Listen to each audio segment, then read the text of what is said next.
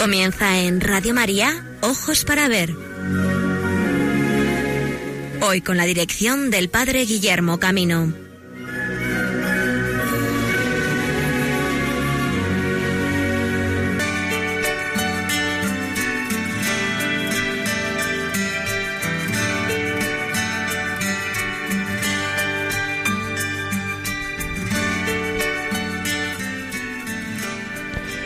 Buenos días amigos y amigas, bienvenidos a esta nueva edición de Ojos para Ver en Radio María, cuando son las doce y media en el territorio peninsular, las once y media en el territorio insular canario, damos comienzo a nuestro programa.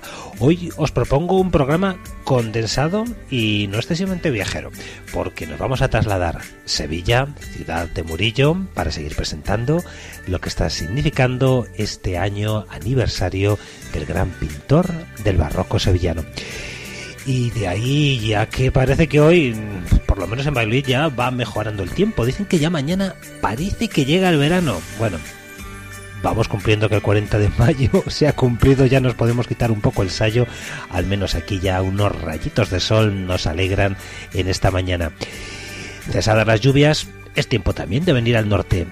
Nos espera uno de los acontecimientos culturales más importantes de la Iglesia en España, la nueva edición de Ojos para ver Aguilar de Campo. Así pues amigos, preparemos nuestra mochila viajera y vámonos con ojos para ver a conocer algunas ofertas pastorales que la Iglesia de España realiza para dar a conocer la belleza de la fe. Sed bienvenidos.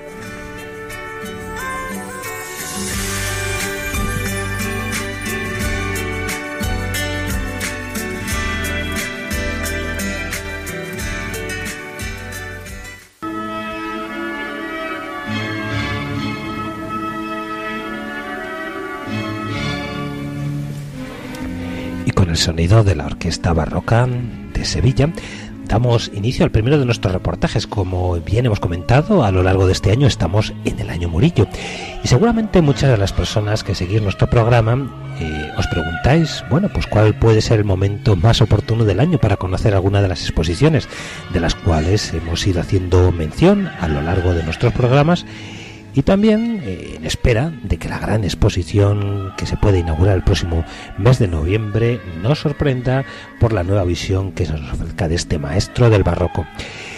Pensando en unos y otros, pues queremos ofreceros un reportaje que nos va a ofrecer una ruta por la ciudad de Sevilla donde conocer los espacios murillescos, los espacios donde vivió, trabajó y donde se conserva la obra de Murillo.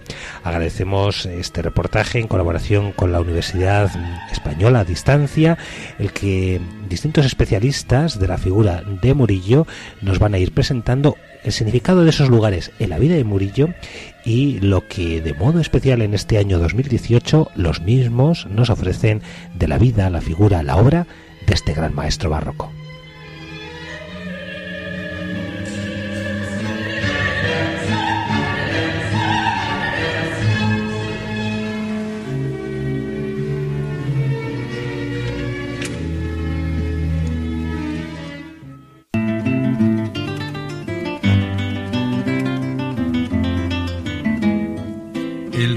Guadalquivir fue puerta de sueños, de esperanzas, de un mundo nuevo, en una época en la que Sevilla constituía una de las primeras urbes del territorio hispano. En esta España, en esta Sevilla del siglo XVII, nace Bartolomé Esteban Murillo. Durante todo el 2018 podremos ver algunas de las grandes obras de Murillo en diferentes museos, salas e instituciones repartidos en diferentes puntos de su ciudad natal además de poder realizar diferentes itinerarios y actividades que conmemoran el cuarto centenario del nacimiento del pintor sevillano. La periodista y escritora autora del Color de los Ángeles, doña Eva Díaz Pérez, nos va a presentar qué significado tiene para ella, como conocedora de la cultura sevillana, el significado de este año de Murillo. Sevilla eh, se va a poder descubrir, yo creo, a un Murillo total, un Murillo que nos va a sorprender porque lo que creo que va a servir este centenario es precisamente para comprobar eh, pues bueno, el perfil amplísimo de artista total del barroco que, fue Murillo, es decir, no solamente un pintor eh, de temas religiosos, sino también de tema profano, ¿no? Como, cómo sirve para, para mm, eh, como ventana al siglo XVII, ¿no? de alguna forma su pintura. Eso es lo que se pretende mostrar en Sevilla este año, su pintura, su obra, el personaje y, también la, Sevilla de la época.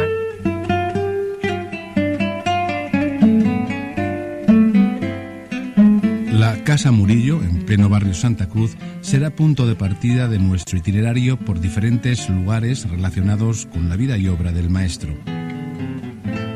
Acompañados por el profesor Enrique Valdivieso, comenzamos un viaje al barroco sevillano que nos permitirá no solo acceder a las obras de Murillo en el lugar para el que fueron creadas, sino también contemplaremos la riqueza de los edificios históricos que las custodian. La ruta funciona como complemento de las grandes exposiciones que se están celebrando en la ciudad.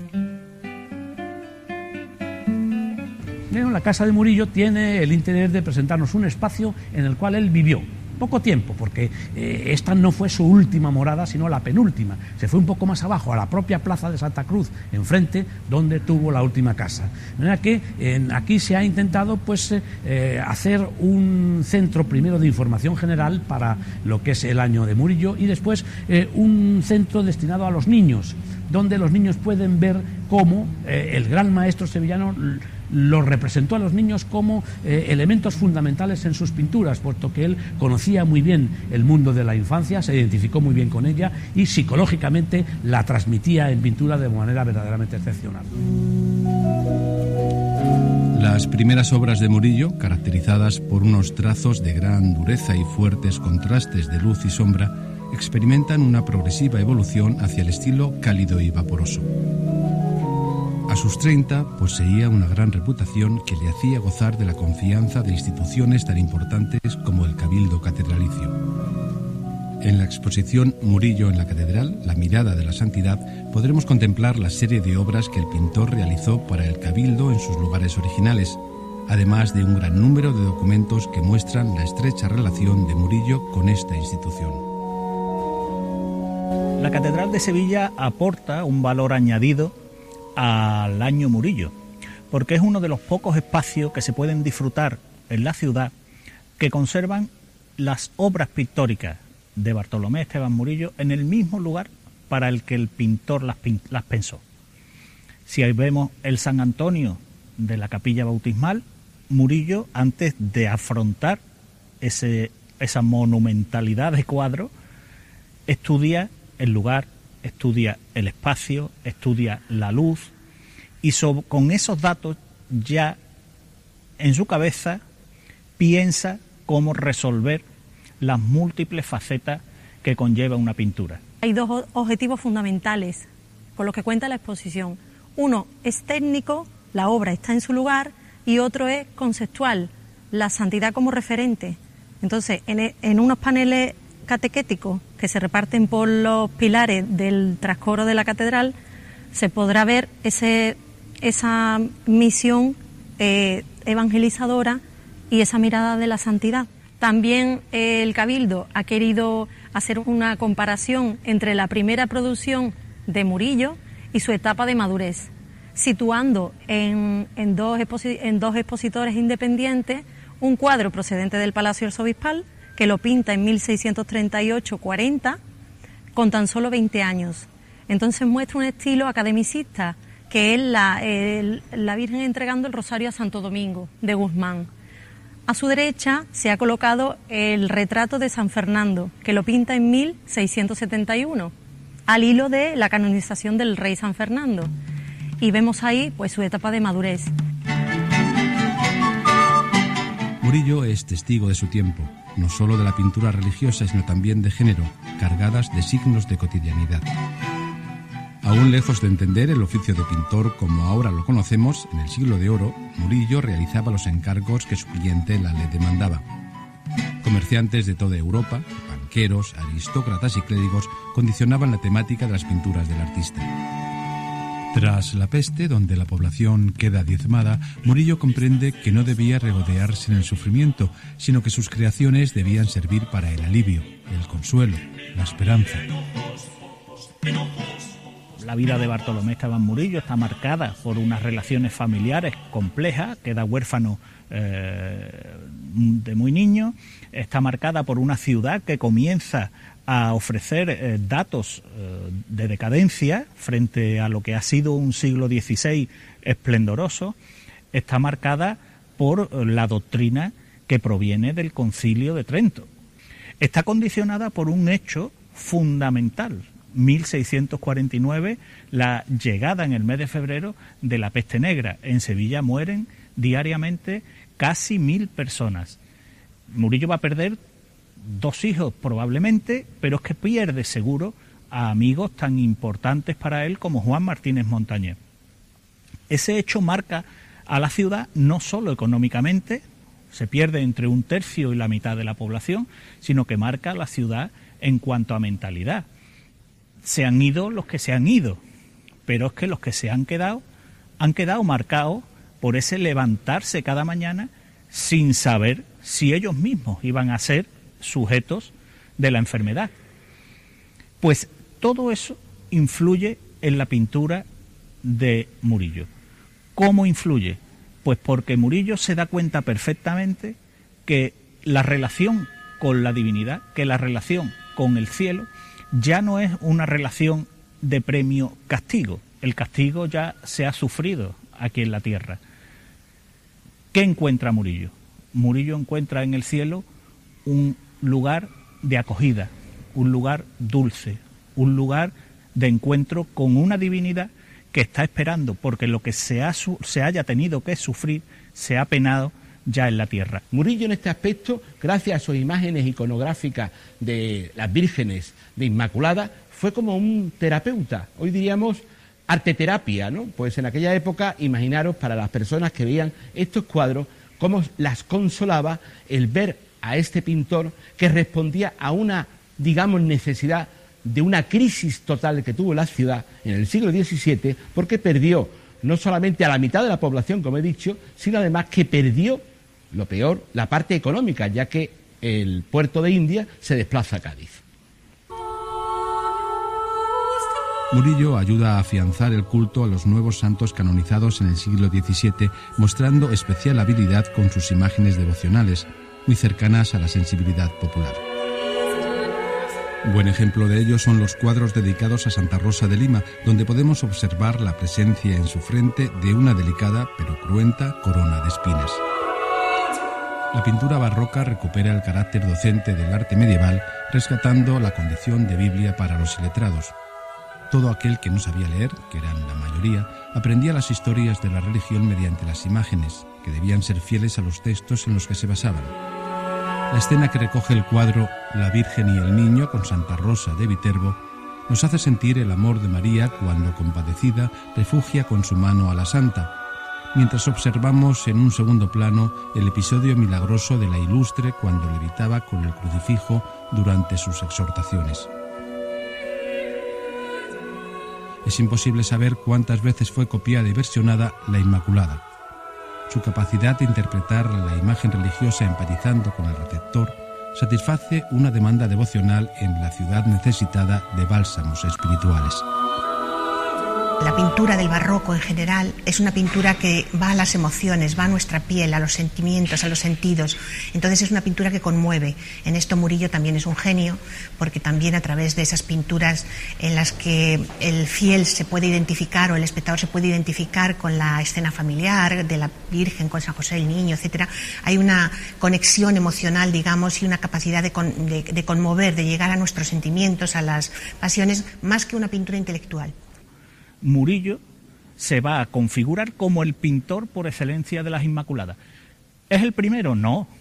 Tenemos antes Inmaculadas de Pacheco, Inmaculadas de Velázquez, pero sí el gran éxito de Murillo va a ser el configurar la iconografía definitiva de la Inmaculada Concepción, como luego también va a configurar la iconografía definitiva de esos santos, San Isidoro, San Leandro, San Fernando que quedarán fijados en la mentalidad colectiva tal y como Murillo los plasmó en sus lienzos. La Hermandad de la Caridad, a la que Murillo estaba muy vinculado, repartía pan con regularidad. La caridad pasaba, entre otras acciones, por dar de comer, y así lo podemos encontrar en la serie que pintó el maestro sevillano para su iglesia. Eh, las pinturas del Hospital de la Caridad, todas como un como un único, que es toda la historia de las obras de misericordia, relacionadas con las de Valdés Leal que están en la entrada del Hospital de la Caridad, porque la caridad es lo que hace al hombre eh, triunfar sobre la muerte. No son las riquezas, son las obras de caridad lo que salvan a los hombres, lo que salva el alma. Esas pinturas de Murillo, por ejemplo, constituirían un buen ejemplo de esta manera de ilustrar a los fieles, de explicarles todas estas historias a través de las imágenes. Otra institución caritativa es el Hospital de los Venerables Sacerdotes, donde podemos contemplar a la Virgen con el niño distribuyendo pan entre unos sacerdotes.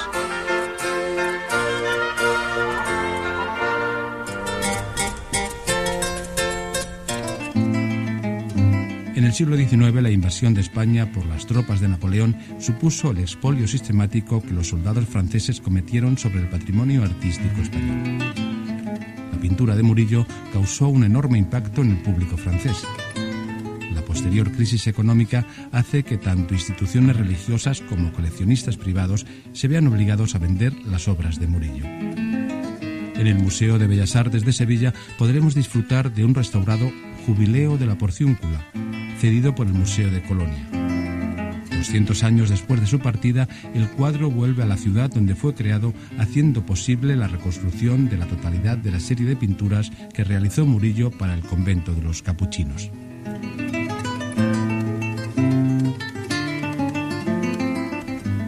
Con la Revolución Francesa se produce un episodio muy dramático para la historia del arte, de los más importantes que suceden en Europa, eh, para la ciudad de Sevilla, eh, por la salida de, un importantísimo número de obras de arte. Mm, solo algunas han regresado. De ahí la importancia que tiene eh, el poder ver reunidos de nuevo en Sevilla eh, un conjunto de los más importantes que realizó Murillo, la serie de pinturas para el convento de los capuchinos de Sevilla. La exposición se articula fundamentalmente en dos espacios.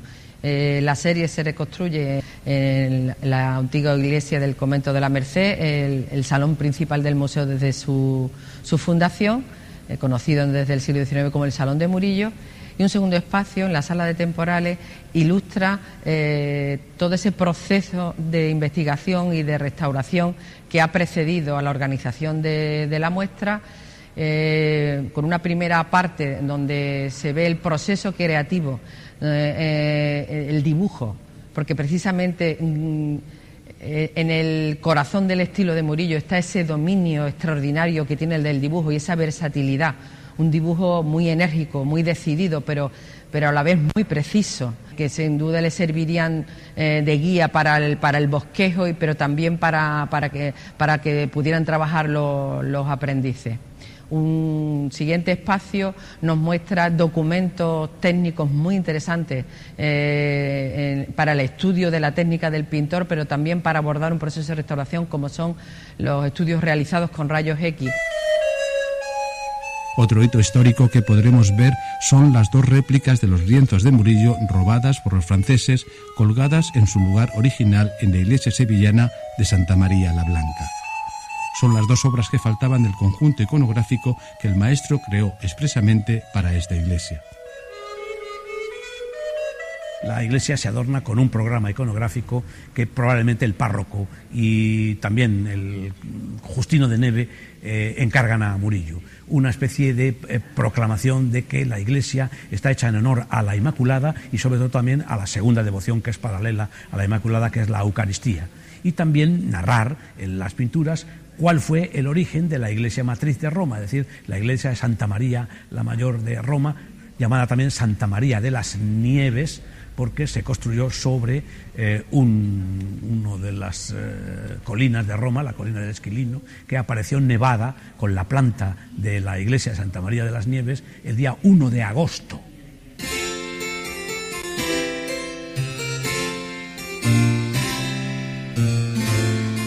Murillo no solo triunfó en vida y en Sevilla, su dimensión internacional y su gran influencia en la iconografía europea constituye un legado patrimonial del barroco sevillano.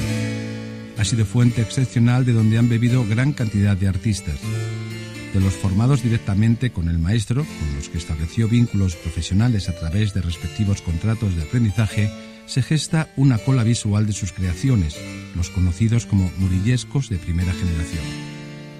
El poder del imaginario, la capacidad evocadora que tuvo su pintura y sus composiciones se han convertido en pura leyenda.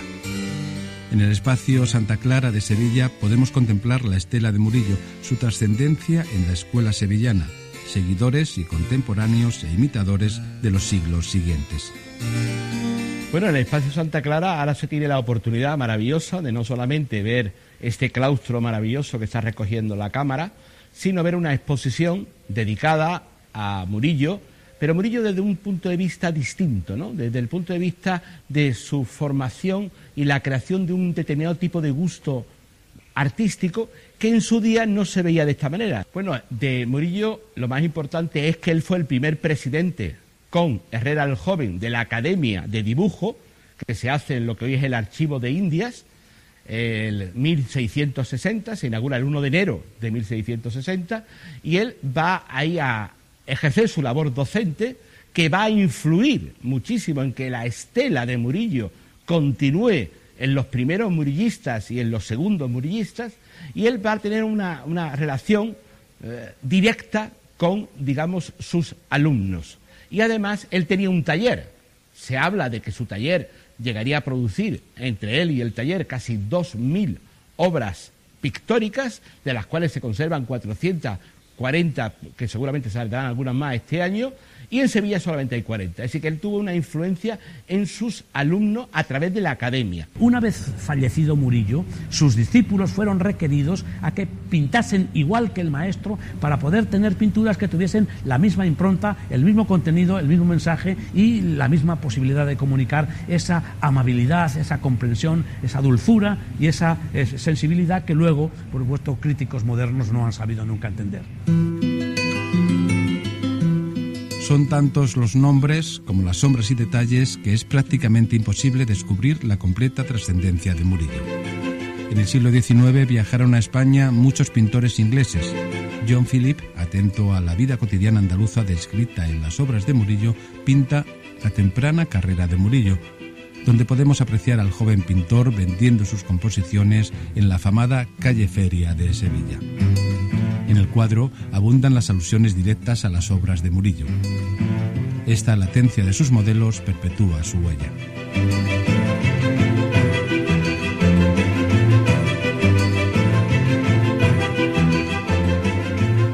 En este año Murillo se pretende profundizar en el conocimiento del pintor en el contexto urbano, cultural, social y simbólico del siglo XVII y en conexión con la Sevilla del siglo XXI, entre otros objetivos. Muchas imágenes creadas por Murillo tienen el poder de aparición en la memoria involuntaria, consecuencia del despliegue que siguieron sus obras con el paso del tiempo. Murillo llegó a ser en algún momento incluso más valorado que, Velázquez. Hubo pasión eh, sus obras están en Rusia, están en todos los museos por, la emperatriz, es decir, había verdadera pasión por Murillo. Se compraban los Murillos, se inventaban Murillos en Sevilla para venderlos a los extranjeros y Murillo fue, realmente la fama de Murillo fue extraordinaria. Es un artista aurático, sus obras tienen aura y esto es lo que hace que llegue a la sociedad y que, y que sea una y otra vez utilizado no solo por la sociedad, sino también por lo que significa esa forma de llegar.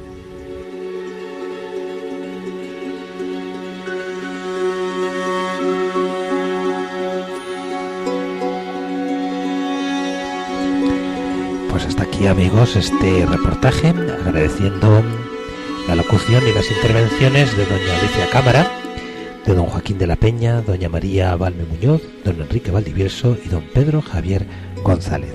Nos espera en Sevilla Murillo. Registro de Andalucía, de la alegría del esplendor barroco, nos vamos a trasladar al norte, Aguilar de Campo. Pero mañana es la fiesta de San Antonio. ¿Qué os parece si nos tomamos un pequeño descanso musical y con aires castellanos escuchamos la versión del Milagro de San Antonio interpretado por el nuevo Mester de Jularia?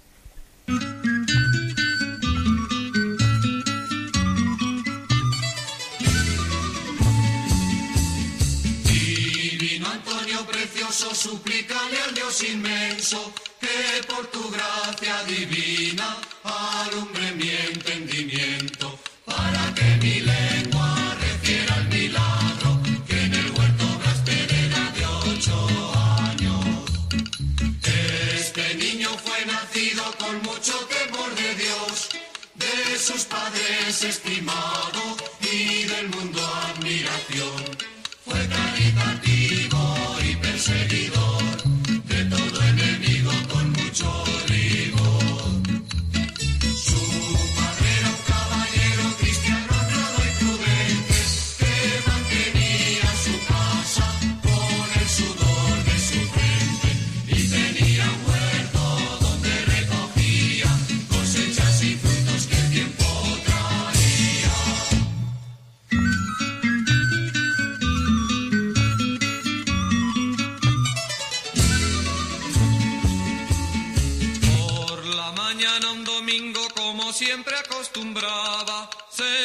su padre a misa, cosa que nunca olvidaba. Le dijo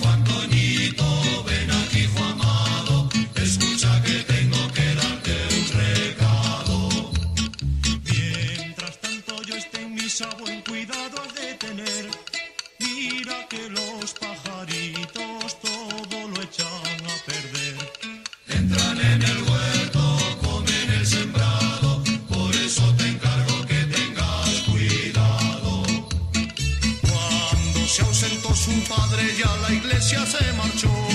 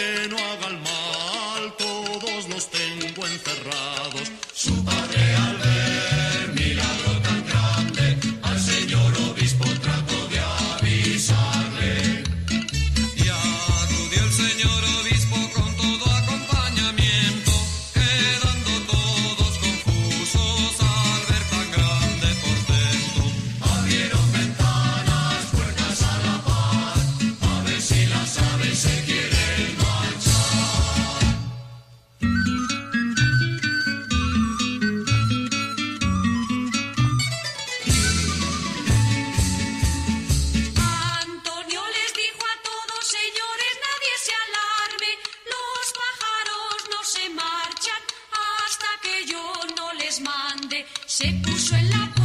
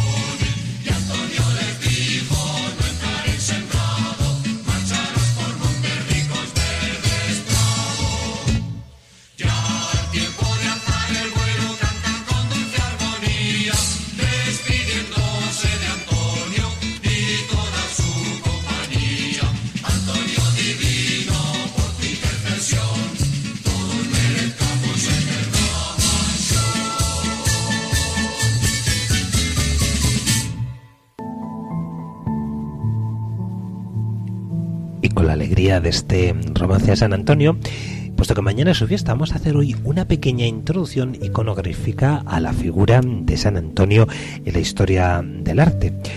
La verdad hay que decir que la iconografía de San Antonio de Padua presenta muchísimas variantes y casi la única constante que podríamos encontrar es la de hallarlo vestido con el traje franciscano.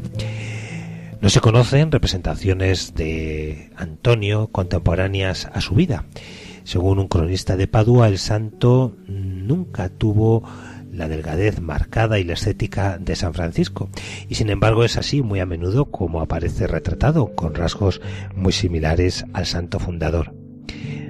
Resulta por todo lo demás carente de características individuales que destaquen.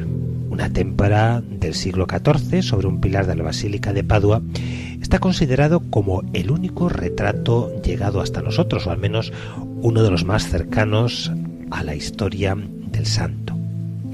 Sus numerosos atributos aparecen tardíamente y se inspiran en la iconografía de otros santos. Las representaciones más antiguas lo muestran con un libro en la mano izquierda, el sayo, un rostro glabro y juvenil. La llama que aparece a partir de finales del siglo XIV deriva casi seguramente de una confusión iconográfica con San Antonio Abad, invocado normalmente para la cura del llamado fuego de San Antonio. El corazón en llamas se inspira en cambio en la iconografía agustiniana. En otras partes aparecen la llama y el libro, como la versión de Giovanni dal Ponte del Trítico de los Museos Vaticanos, obra de 1435. Desde mediados del siglo XV, Antonio está representado con el lirio en la mano, símbolo de la pureza, introducido probablemente por influencia de su panegirista San Bernardino tal como observamos en la obra de Donatello y conservado en Padua, la estatua que realizó para el altar del santo donde se fijan los rasgos somáticos juveniles que tendrán de inmediato una amplia fortuna. El denominado Liber Miraculorum narra que Antonio soñó que tenía al niño Jesús entre sus brazos. Esta visión calcada del modelo de la aparición del serafín durante la estigmatización de San Francisco, es fuente de numerosísimas representaciones, especialmente, hoy hemos hablado de Murillo, en la escuela sevillana. Tenemos ejemplos de Alonso Cano, de Rivera, en el Museo del Prado, o las versiones que hemos mencionado de Murillo en la Catedral de Sevilla y en el Museo de Colonia.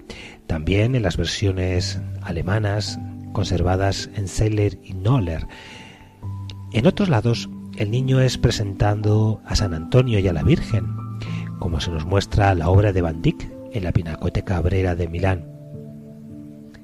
Se le presenta muy a menudo junto a San Francisco por ser San Antonio su heredero espiritual, o como aquel que conduce al grupo de franciscanos al seguimiento del fiel maestro.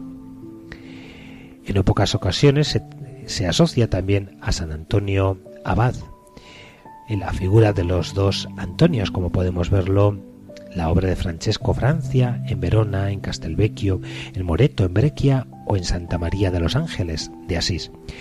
La representación de San Antonio vestido de doctor, teólogo, sabio, encuentra apoyos en la tradición especulativa del Renacimiento, tal como vemos en las obras de Luca Signorelli para la capilla Briccio de la Catedral de Orvieto.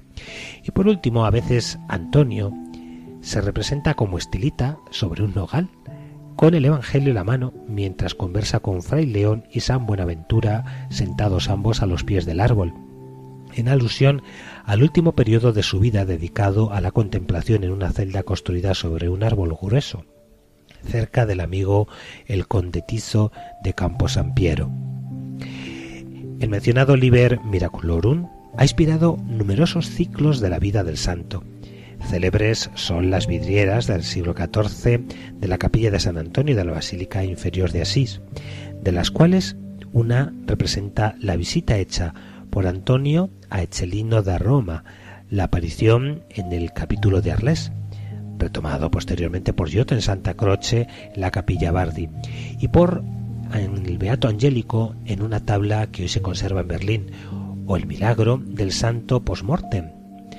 La otra representa el martirio de cinco franciscanos en Marruecos, episodio clave de la conversión de San Antonio, retomado este tema por Ambrogio Lorenzetti en San Francesco de Siena por Benedetto Damagliano en la Santa Croce de Firenze, o la predicación a los peces, tema inspirado en la predicación del propio Francisco a los pájaros, una obra muy difundida entre los franciscanos menores a lo largo del siglo XV y que es un tema retomado en uno de los espacios del retablo de Gerard David en una colección privada hoy por en, Birmingham o también la versión que de este tema hace Veronés en la capilla Borghese de la Galería Borghese en Roma. Entre los otros ciclos se debe recordar los frescos de la escuela piamontesa de mitad del siglo XV en Embrun o las tablas lombardas en San Alexis de la Cruz en Bérgamo.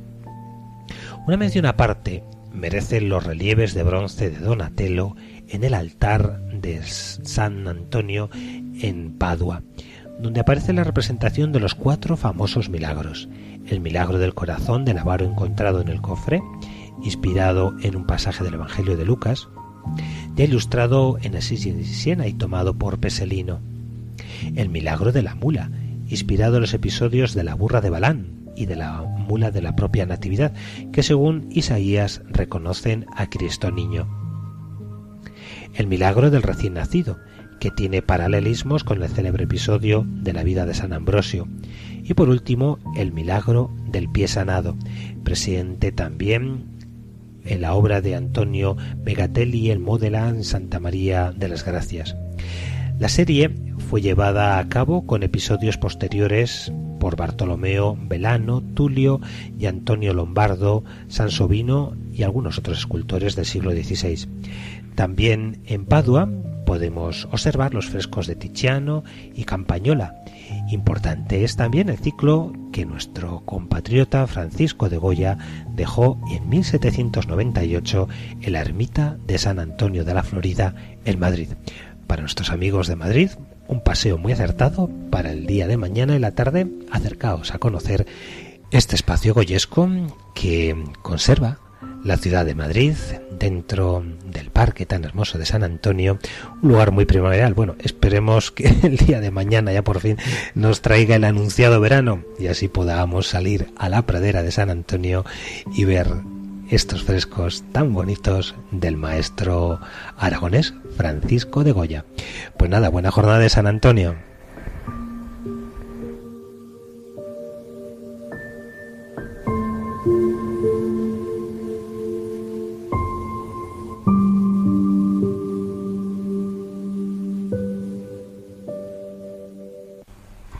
Como os hemos comentado en el inicio de nuestro programa, amigos, vamos a nuestro segundo reportaje. Nos trasladamos a la montaña palentina.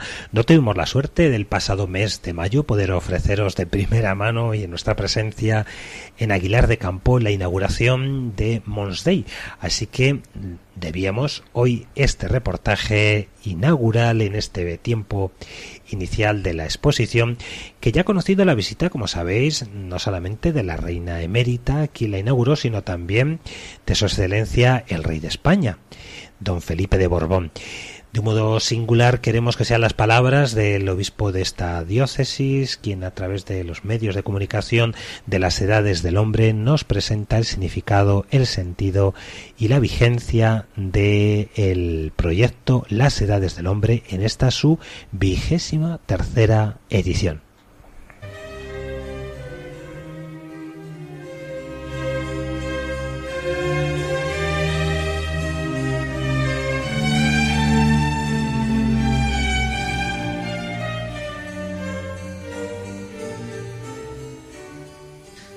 Las Edades del Hombre han abierto sus puertas en la montaña palentina el pasado 10 de mayo, contando con la presencia de la Reina Sofía. Dos sedes expositivas, la iglesia de Santa Cecilia y la colegiata de San Miguel.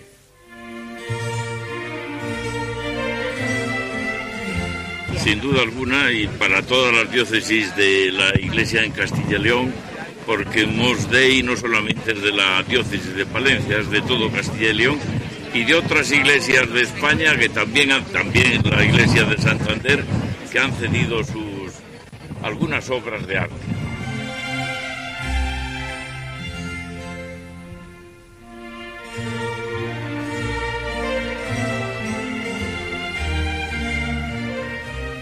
En una mañana fría, una comitiva y más de 100 periodistas acreditados esperaban a la reina emérita que acudía a la villa de Aguilar de Campo para inaugurar Mons Day la 23 exposición de las edades del hombre que podrá visitarse hasta el 18 de noviembre. Siempre en la montaña, y qué voy a decir a la televisión de popular televisión de Cantabria, a mi tierra que es la montaña, Cantabria significa habitantes, pues la montaña siempre llama, llama a subir a las alturas, a llenarse de oxígeno, a mirar las obras eh, de la creación de Dios, a subir nosotros y hacernos nuevos, porque con el aire de la montaña renueva uno. Pero también la montaña es un signo siempre en todas las regiones del encuentro con Dios.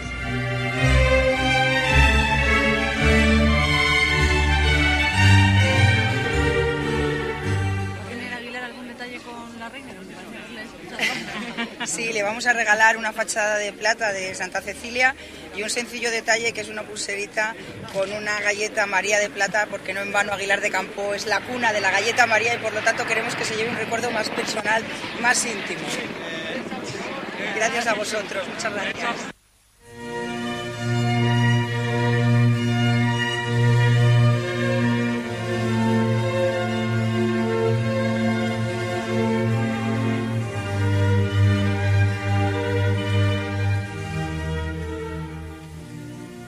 Entrada de la iglesia de Santa Cecilia de estilo románico, ubicada a los pies del castillo, la reina fue recibida por representantes de las diócesis, políticos e instituciones.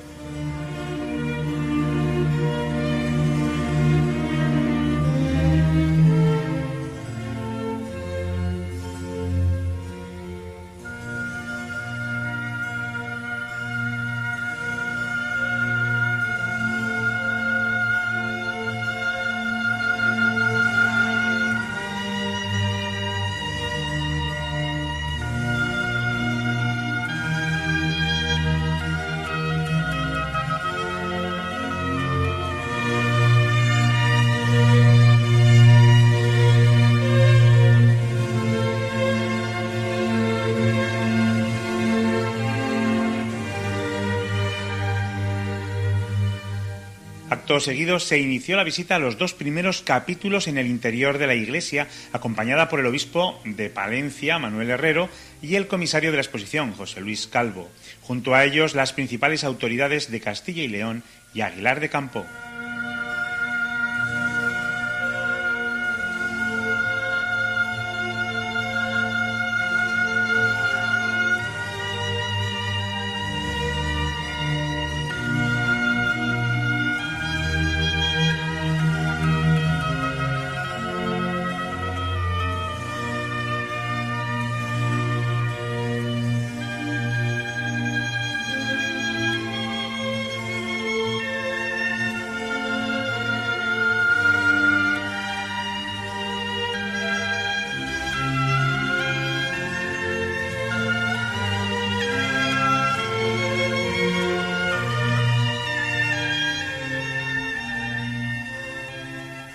Obispo de Palencia dirigió las palabras de saludo y bienvenida.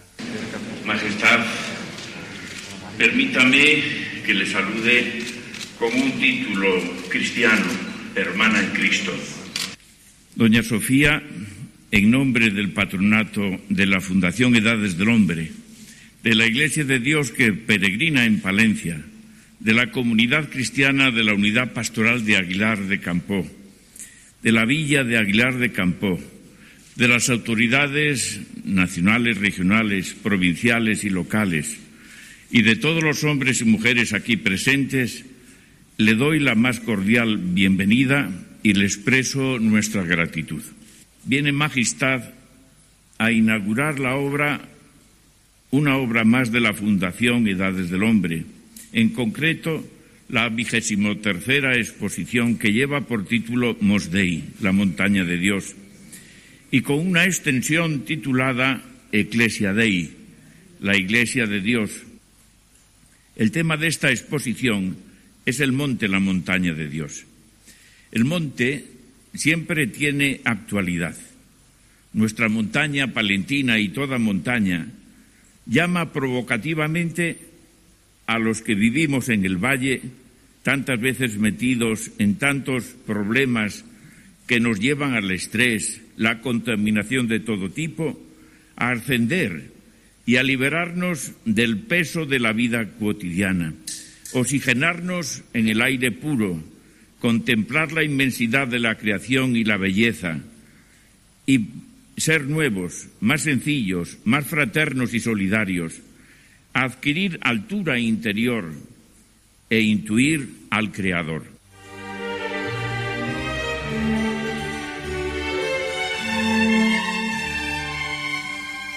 Un microbús trasladó a la comitiva hasta la plaza de la Colegiata de San Miguel, donde esperan cientos de personas para ver y saludar a la reina.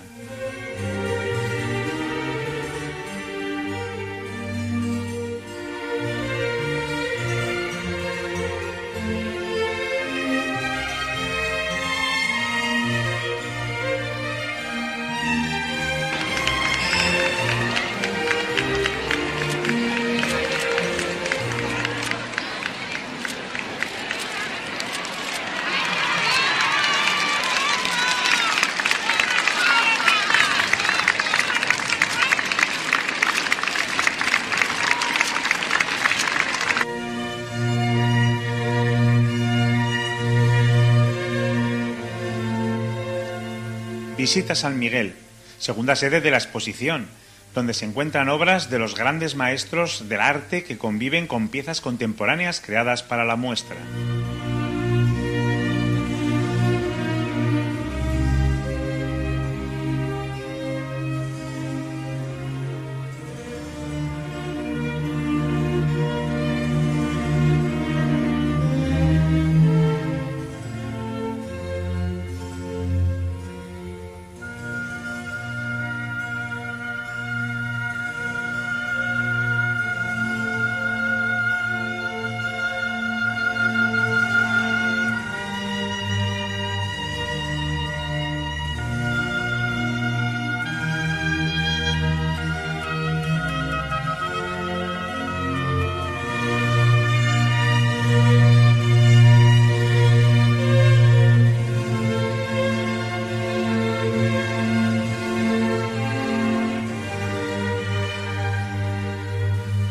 Después de recorrer las dos sedes y de interesarse por las obras presentes en la exposición, la reina expresó su admiración por la belleza descubierta en la muestra y su presentación.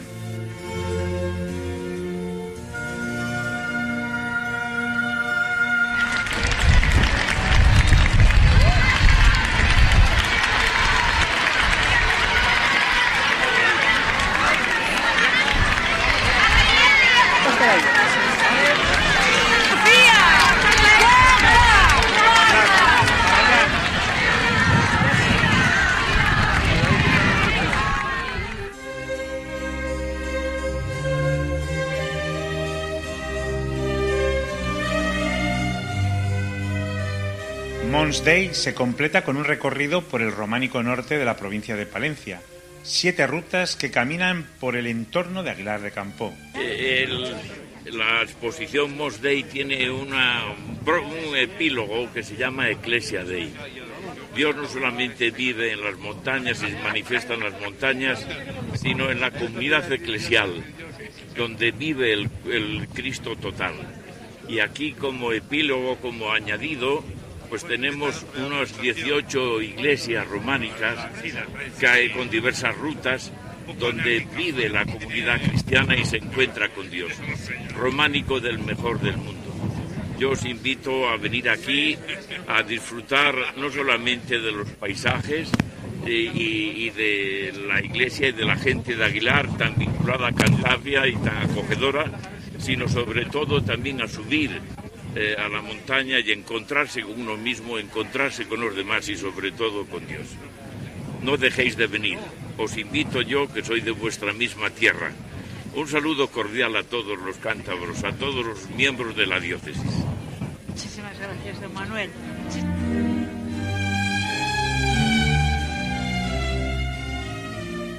La montaña es la conexión de los siete capítulos en los que se estructura la exposición.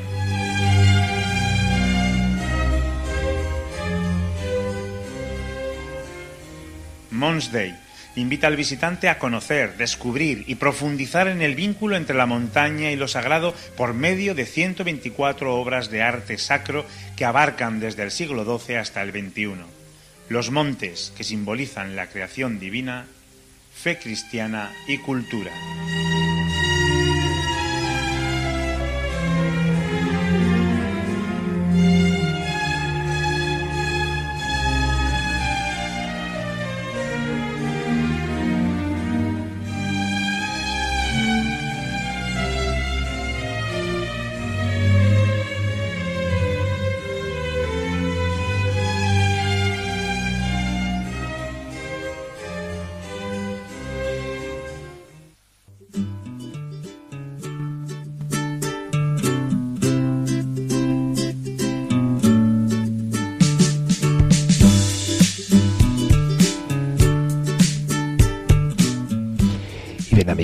Concluyendo nuestro programa y queríamos dedicar un pequeño espacio también a algunas noticias breves, varios flashes de actualidad de la gestión del patrimonio de la Iglesia en España. En primer lugar, nos trasladamos a la diócesis de Guadalajara-Sigüenza para recordar que la Santa Sede ha concedido a la Catedral de Sigüenza la concesión de un año jubilar con ocasión del 850 aniversario de su consagración o dedicación litúrgica, acaecida un 19 de junio de 1169. Por esto mismo, el año jubilar discurrirá desde el próximo 19 de junio de 2018 al mismo día de 2019. Domus Dei Portacelli será el lema de las conmemoraciones jubilares que darán comienzo el próximo martes, día 19, con una solemne Eucaristía en la capilla mayor de la Catedral Seguntina a las 18 horas. Posteriormente, ese mismo día, se inaugurará la nueva sede de Caritas en Sigüenza, la denominada Pósito de la Misericordia, para cuya realización ha colaborado generosamente el Cabildo. Las actividades jubilares se engloban en tres grandes ejes. El primero de ellos es el caritativo, del que ya se ha indicado esta primera realización. El segundo eje es pastoral catequético, con peregrinaciones, sedes de encuentros, potenciación de los sacramentos de la Eucaristía, de la confesión y de la piedad mariana, la celebración próxima de una misa en el rito hispano-mozárabe y un nuevo itinerario jubilar y catequético por la catedral. Asimismo, la catedral prepara y ultima un amplio capítulo de iniciativas culturales con importantísimas restauraciones del patrimonio del templo. Esperamos en unas semanas ponernos en contacto, como bien sabéis, con su deán, don Luis Ángel de las Heras, que nos presente la interesante programación cultural de esta Catedral Seguntina.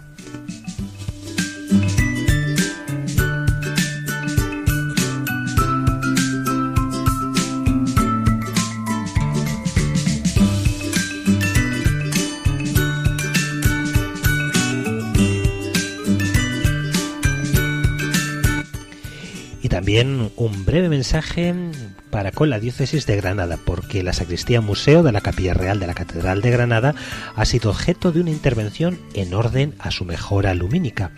Al efecto, se ha actuado en los cristales de protección de las vitrinas, en la calidad de la luz y en la situación de la línea de LED, que por una parte iluminaba no solo los cuadros, sino por igual los paneles y aún la madera del fondo, y por otra, la distancia escasa entre la iluminación y los cuadros creaba una sombra muy notable en la parte superior de la pintura. Quizá alguno de nuestros oyentes, si en algún momento habéis querido fotografiar alguna de las obras de la Capilla Real, os habéis encontrado con este problema. Bueno, pues esperemos que así haya quedado no solamente su luminosidad, su mejor percepción, sino también que podamos gozar de un buen recuerdo. Tampoco era suficiente la iluminación del ámbito, especialmente de las bóvedas y del retablo de la Pasión y la escultura de los Reyes. Por todo ello, ha sido renovado en esta actuación que ha importado un total de 40.000 euros en la mejora lumínica.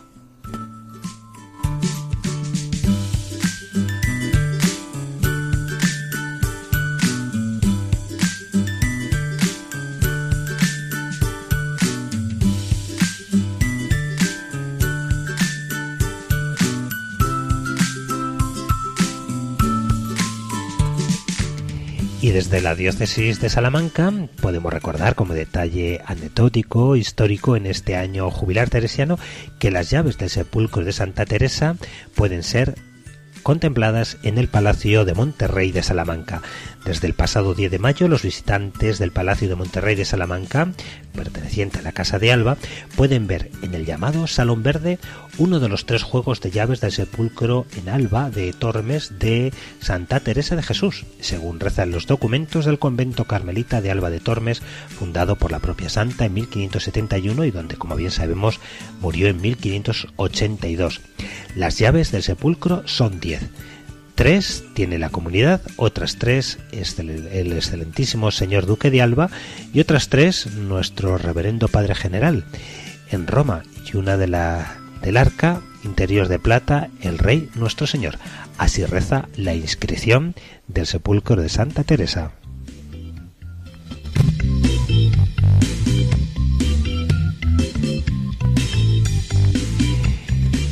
Y bien amigos de Radio María, hasta aquí nuestra programación en este día en Ojos para Ver. Encantado de haberos acompañado en este día desde Valladolid. El equipo que hoy hemos realizado el programa, dirigido por mi humilde persona, el Padre Guillermo. Un saludo, que sigamos con alegría y a ver si Dios quiere mañana por fin llegan unas temperaturas un poco más veraniegas. Tiempo de verano, tiempo de ojos para ver. Buenos días amigos. Así finaliza en Radio María, Ojos para Ver. Hoy con la dirección del Padre Guillermo Camino.